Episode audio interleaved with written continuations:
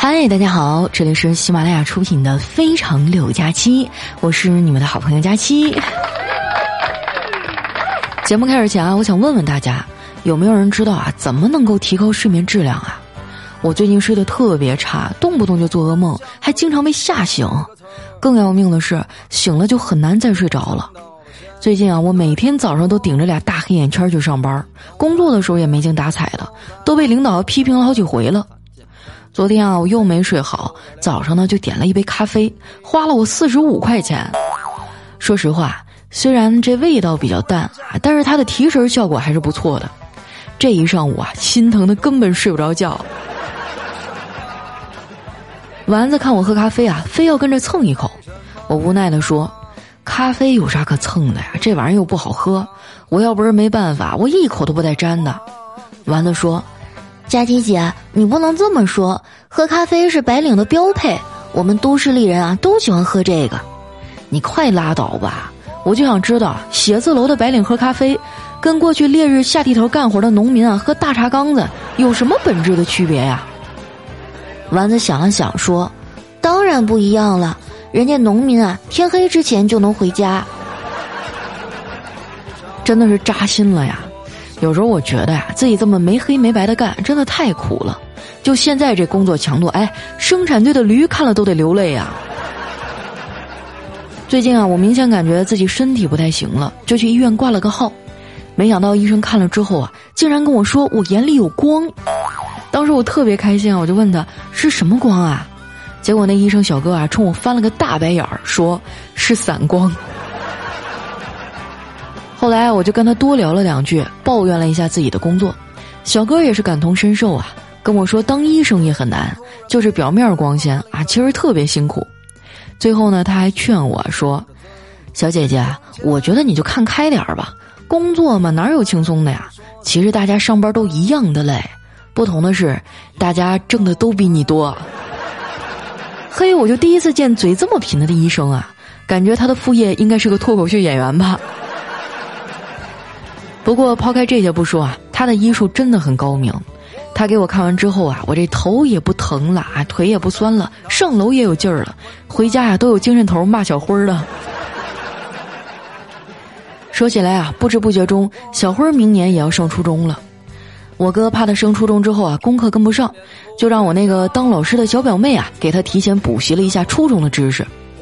这两天啊，小辉一回家就躺在沙发上不说话。我问他怎么了，他就说太困了。我说不行啊，你就跟你小姨说，让你午休一会儿呗。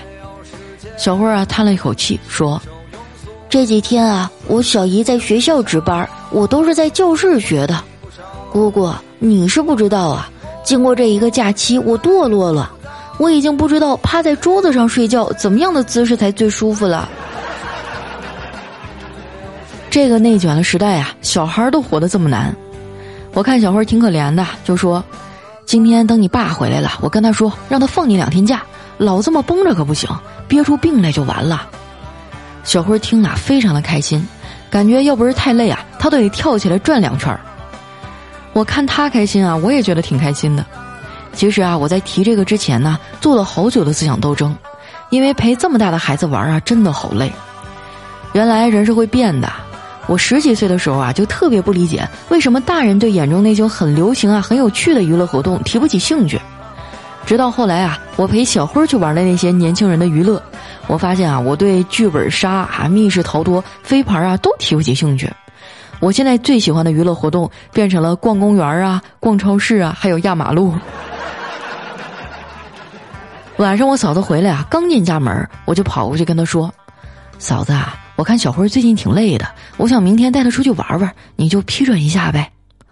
佳佳呀，你真是费心了。可是这熊孩子最近吊儿郎当的，之前我没怎么管他，因为那时候学习成绩还行。结果上学期期末考试语文成绩才考了七十八分，我看到分数之后都气坏了，就把他拉过来问为什么考这么点分啊？是不是骄傲了？结果他还挺委屈，跟我说，前面我都没怎么错。最后让写一篇短文，占了二十分，题目是“勤劳的妈妈”。我实在是不知道怎么写啊！我感觉啊，这确实是小辉错了。这是考试，就算他妈妈不够勤劳，那也不能空着不写呀。这孩子啊，就是平时看书看的太少了，没有日常的积累，这作文怎么可能写得好呢？我小时候作文啊就写的特别好，那时候我看到好词好句啊，都会摘抄到一个本子上，然后背下来，背的多了呀，这文采自然而然就得到了提升啊。直到现在啊，我也很喜欢书。说到这个啊，我最近又想买书了。之前买的书啊，虽然没有读完，但是呢，都已经全部拿到星巴克呀，和咖啡一起拍过照片了。我爸说啊，我这是形式主义，我觉得不全是，这也是热爱生活的一种体现呀。不知道为什么啊，我做点啥，我爸总能挑出毛病来。昨天晚上啊，我下班了就瘫在沙发上玩手机，他突然跑过来说：“一天天的就知道玩手机，闺女啊，你知道吗？不努力的话，老天就会收走你所有的天赋。”说完啊，他看着我愣了一会儿，然后接着说：“不过，如果你本来就没有什么天赋的话。”那老天也拿你没有办法呀！我放下手机啊，说：“爸，现在这个情况不是我努力就能有结果的。那句话怎么说来着？生死有命，富贵在爹呀！”我爸被我说的是哑口无言。过了好一会儿啊，他说：“如果你实在不想努力了，找个好男人嫁了也行啊。你看你都多大了，连个对象都没有。你看跟我玩的好的老头都抱外孙了。”我没搭理他，翻了个身继续玩手机。他说的简单，好男人多难找啊！好不容易碰到一个，人家还是有媳妇儿的。要是嫁错了人啊，更难受。所以呢，我也不着急。但是我感觉啊，我周围的人都挺急的。最近啊，我就经常听到姐妹说想要谈恋爱，但是没有男朋友啊，就想念前任了之类的话。我想说，姐们儿，你要是嫌日子过得太舒坦了，那你可以把空调关了呀。你也不想想，他们要是能好好的，当初你们为什么会分手呢？对吧？而且我觉得，即使谈恋爱了，也千万不要恋爱脑，保持精神和经济的独立非常重要。丸子这方面啊就做得很好。最近叨叨在考职称嘛，工作忙得要死，晚上回去还得学习。更重要的是啊，都忙成这样了，他该做的家务一点也没有落下。周末还是在家洗衣服、做饭、擦地板、收拾房间。丸子啊，就特别的心疼叨叨，跟我说啊，实在不想看到他这么累，于是呢，就约了我周末在外面逛了一整天。我感觉丸子啊，上辈子肯定是拯救了银河系啊，这辈子才能找到这么好的男朋友。当然啦，丸子也不是什么都不做，工作日的家务啊都是他来做的。这样听起来是不是就平等和谐多了？其实好的感情啊就是这样，彼此体谅、尊重，愿意为对方付出。但即使这样啊，也要做好对方随时会离开你的准备。说到这个啊，最近我的后台呢收到了一个宝妈的留言，问我要不要告诉孩子啊，童话故事都是假的。我觉得没必要哈，我们成年人一样也相信童话呀。比如说明天会更好，比如说我永远爱你啊，比如说我会按时更新节目。我发现啊，当主播真的不容易。虽然上班不用打卡吧，但是每天啊都有好多人过来催更。其实我不更新啊是有原因的，我真的太懒了，自控能力也差，有时候拖着拖着，然后就过了这更新日期了。我的自控能力哈怎么说呢？先别说出淤泥染不染了哈，我感觉淤泥离我二里地我都能染上。自控能力差呢，就需要制度和他人的约束。我们领导啊就特别的懂我，上班的时候啊没事儿就会过来监督。不过啊，他监督他的，哎，我该摸鱼还是摸鱼。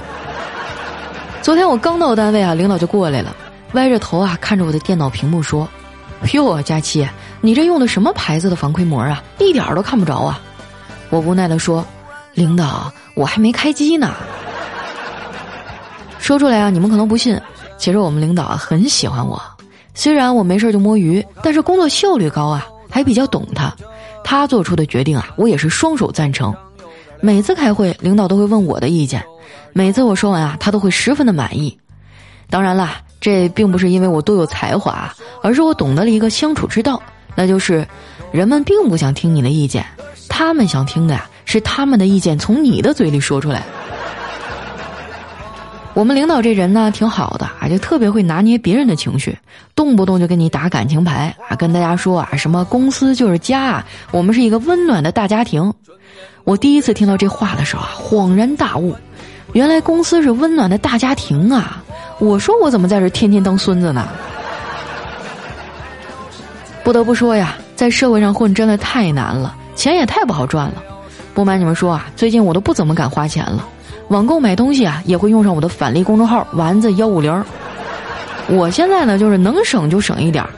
你们如果也想网购省钱啊，那一定要关注一下这个返利公众号，名字呢叫“丸子幺五零”，就是丸子的汉字哈加上阿拉伯数字一百五。关注完之后啊，记得把这号置顶啊，这样你用的时候找着也比较方便。不仅网购能省钱啊，像你打车呀、加油啊都能领券。没加的赶紧加一下，省下的这就相当于咱们赚到了呀。实不相瞒啊，我很多的小姐妹啊也都用我这个返利公众号。我们有时候呢，甚至会组一个网购局儿，凑在一起买买买。怎么说呢？那是相当的开心了哈。不知道你们有没有发现？和那些舒服的人在一起，连沉默都是快乐的。不过这种沉默呢，一般情况下都是丸子打破的，因为他太爱放屁了。我们都亲切的称呼他为“小屁侠”。最近尤其的严重啊！我每天跟他坐在一块儿，那是老遭罪了。后来实在没办法呀，我就上网给他买了点药，还买了一点对肠胃有好处的好吃的。真的希望丸子能赶紧的好起来吧。不然我就得跟领导协商一下，给我换一个座位了。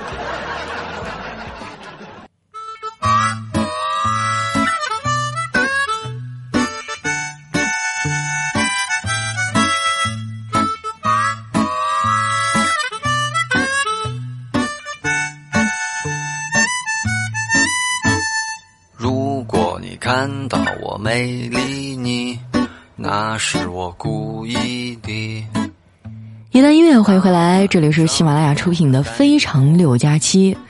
啊，这两天在外面出差啊，真的把我给累屁了！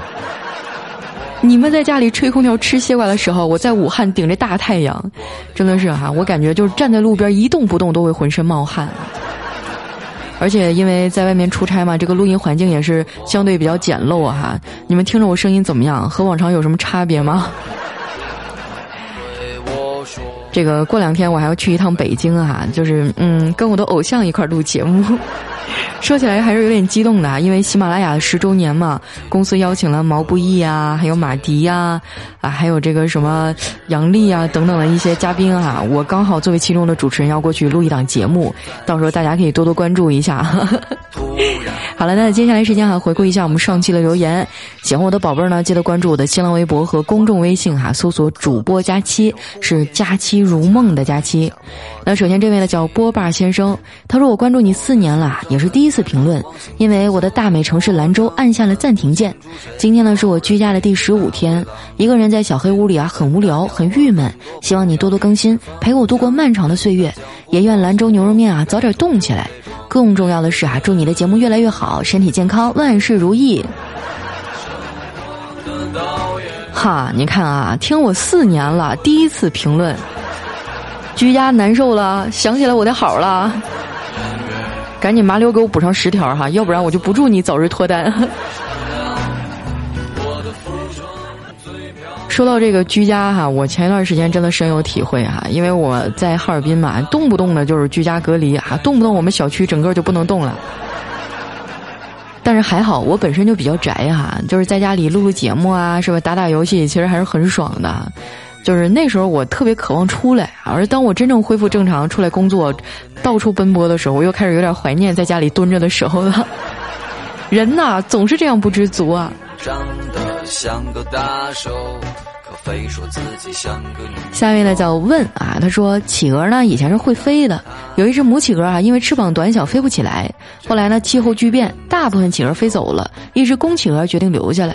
为了找吃的啊，他们就学了游泳。经过无数次的努力，他们终于学会在海中觅食。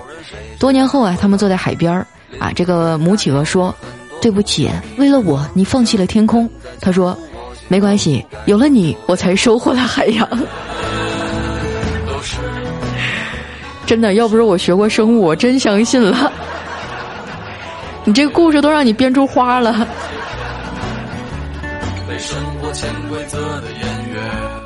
下面呢叫佳期的虞美人儿，他说和老婆结婚啊已经十多年了，这个浪漫的时期啊过去很久了。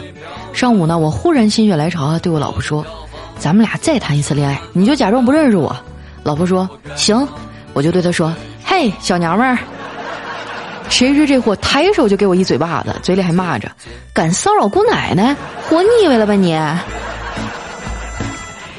这剧情的走向有点不对呀。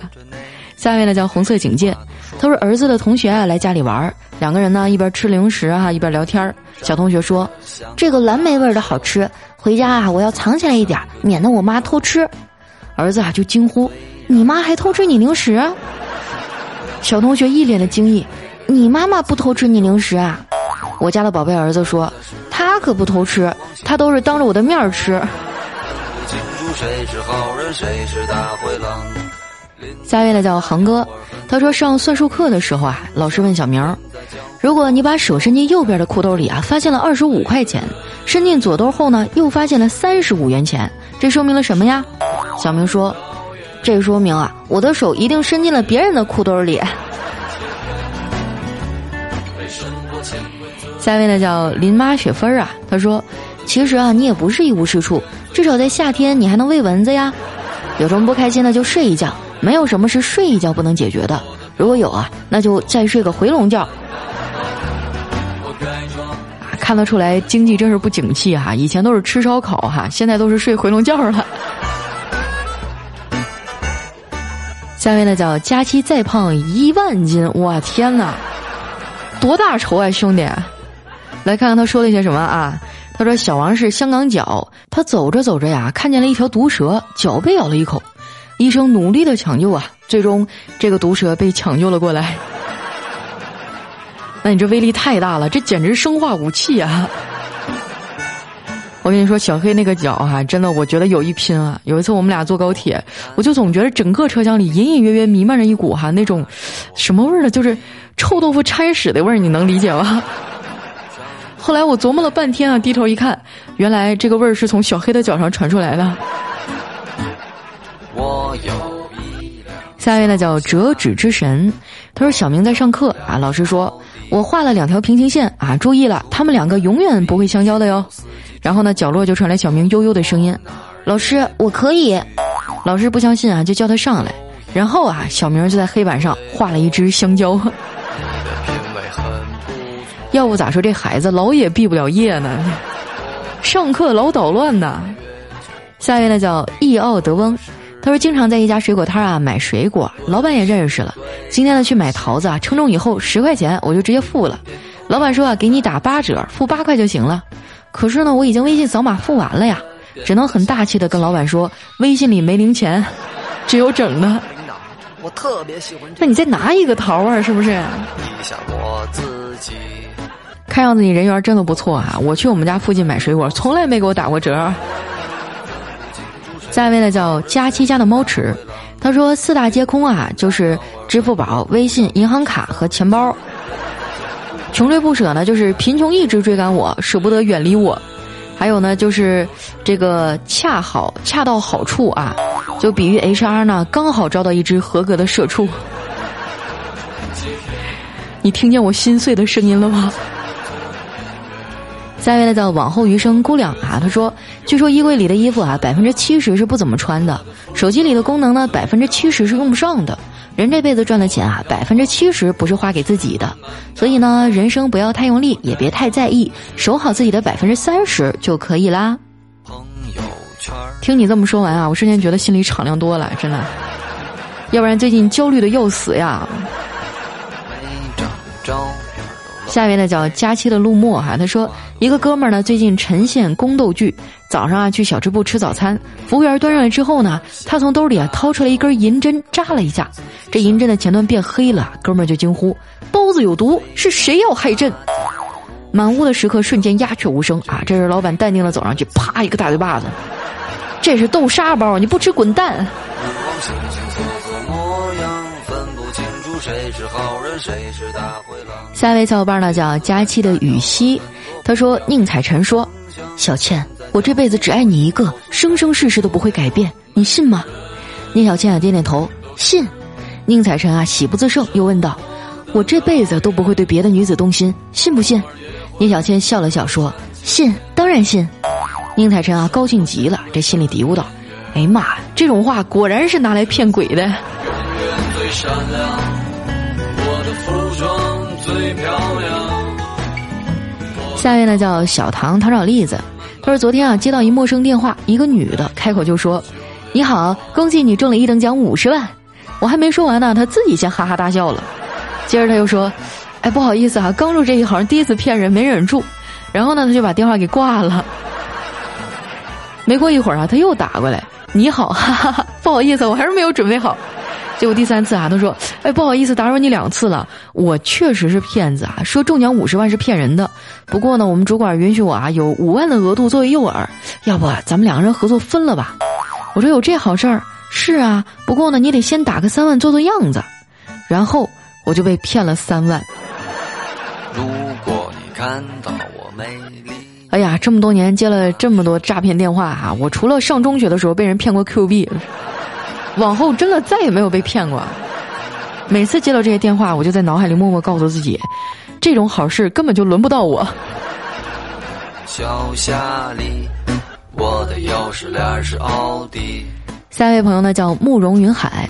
他说：“名词解释哈，暖男，昵称云备胎，常含贬义，是指明明感觉哪里都不错，但是对于女人来说呢，却没有致命吸引力的男人，常游离在女神身边充当备胎，却在女屌面前装男神，常指带男人中的这个绿茶婊，必备技能呢就是用哄女朋友的口吻对所有女人说话。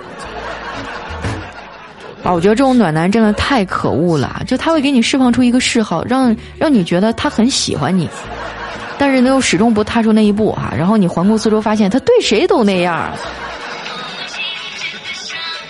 哇，领导！下一位呢叫佳期，你是我的云彩。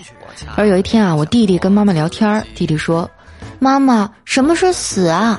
妈妈说：“死就是没有了。”妈妈以后也会死吗？对呀。然后我弟弟当时就哭了：“我不想让妈妈死，能让哥哥替你去吗？”真的是兄弟情深啊，感觉哥哥的眼泪都要下来了。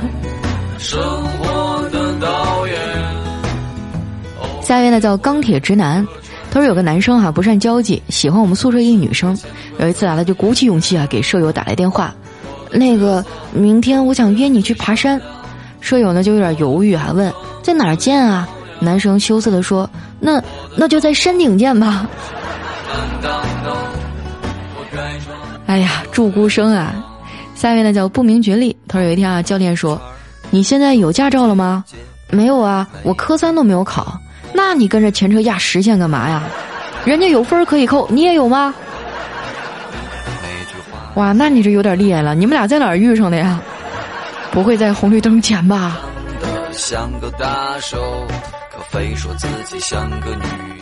下一位呢叫嘟嘟。他说跟在一大车后面想超车啊，教练说要超车啊，就把头伸出去看看对面有没有来车。我哦了一声啊，唰一下把整个脑瓜子都伸到窗子外面看。教练啊沉默了两秒以后怒吼：“我说的是车头。”至今我都忘不了啊后排的师兄师姐们的爆笑声。下面呢叫独家追妻，他说不是我吹啊，我就是人见人爱花见花开，车见车爆胎，段子界第一美。为什么这么说呢？今天我打车五次，三次都把车胎给坐爆了。什么？你问我那两次？算他俩跑得快，压根儿就没敢拉我。下面呢叫柑橘味的夏天，他说骑车出门啊，红绿灯下面围了好多人，我以为出车祸了，骑着电瓶车啊就去看热闹了，结果人家查头盔的，最后啊，我领了一张罚单回来。下面呢叫战士赵云，他是用一句话来区分四大名著的区别：《三国演义》里呢几乎都是男人，《红楼梦》里呢几乎都是女人，《水浒传》里啊几乎都是狠人，《西游记》里几乎都不是人。你觉得呢？哎，我觉得你总结的非常到位哈。下面呢叫佳期，你微笑时很美。他说孩子们啊七嘴八舌的描述自己见过的云彩，有的说像棉花糖，哎，有的说像小动物，而日本的孩子说像蘑菇。就是我觉得日本的一些电影真的要控制一下，怎么能给小孩子看呢？来看一下我们的最后一位啊，叫萌萌。她说女孩啊，因为失业的关系没有上班哈，没有收入，为了生活呢，就把父母买给她的房子卖了，卖给了一个未婚男性。两个人呢，在房子过户的时候碰面了，结果啊，居然一见钟情，喜欢上了彼此。后来结了婚啊，组成了家庭。女孩呢，从出租屋啊搬回了原本的房子，她很开心。这房子卖了哈，出去这钱也到手了，房子呢依然还是自己住，也有了一个疼爱自己的老公。这老公也很开心，买了个房子，还送了个老婆。然后买房子的钱呢，依然还在家里。我的天，居然还有这种好事儿啊！这两全其美啊！等着我回家偷户口本和房产证啊！好了，那今天留言就先分享到这儿。喜欢我的朋友呢，记得关注我的新浪微博和公众微信啊，搜索“主播佳期”，是“佳期如梦”的佳期。有什么好玩的段子啊，或者想对我说的话啊，可以留在我们下方的留言区，我会在下期节目里啊来和大家分享。那今天我们的节目就先到这儿啦，我是佳期，我们下期节目再见。分不清楚谁是好人，谁是大灰狼。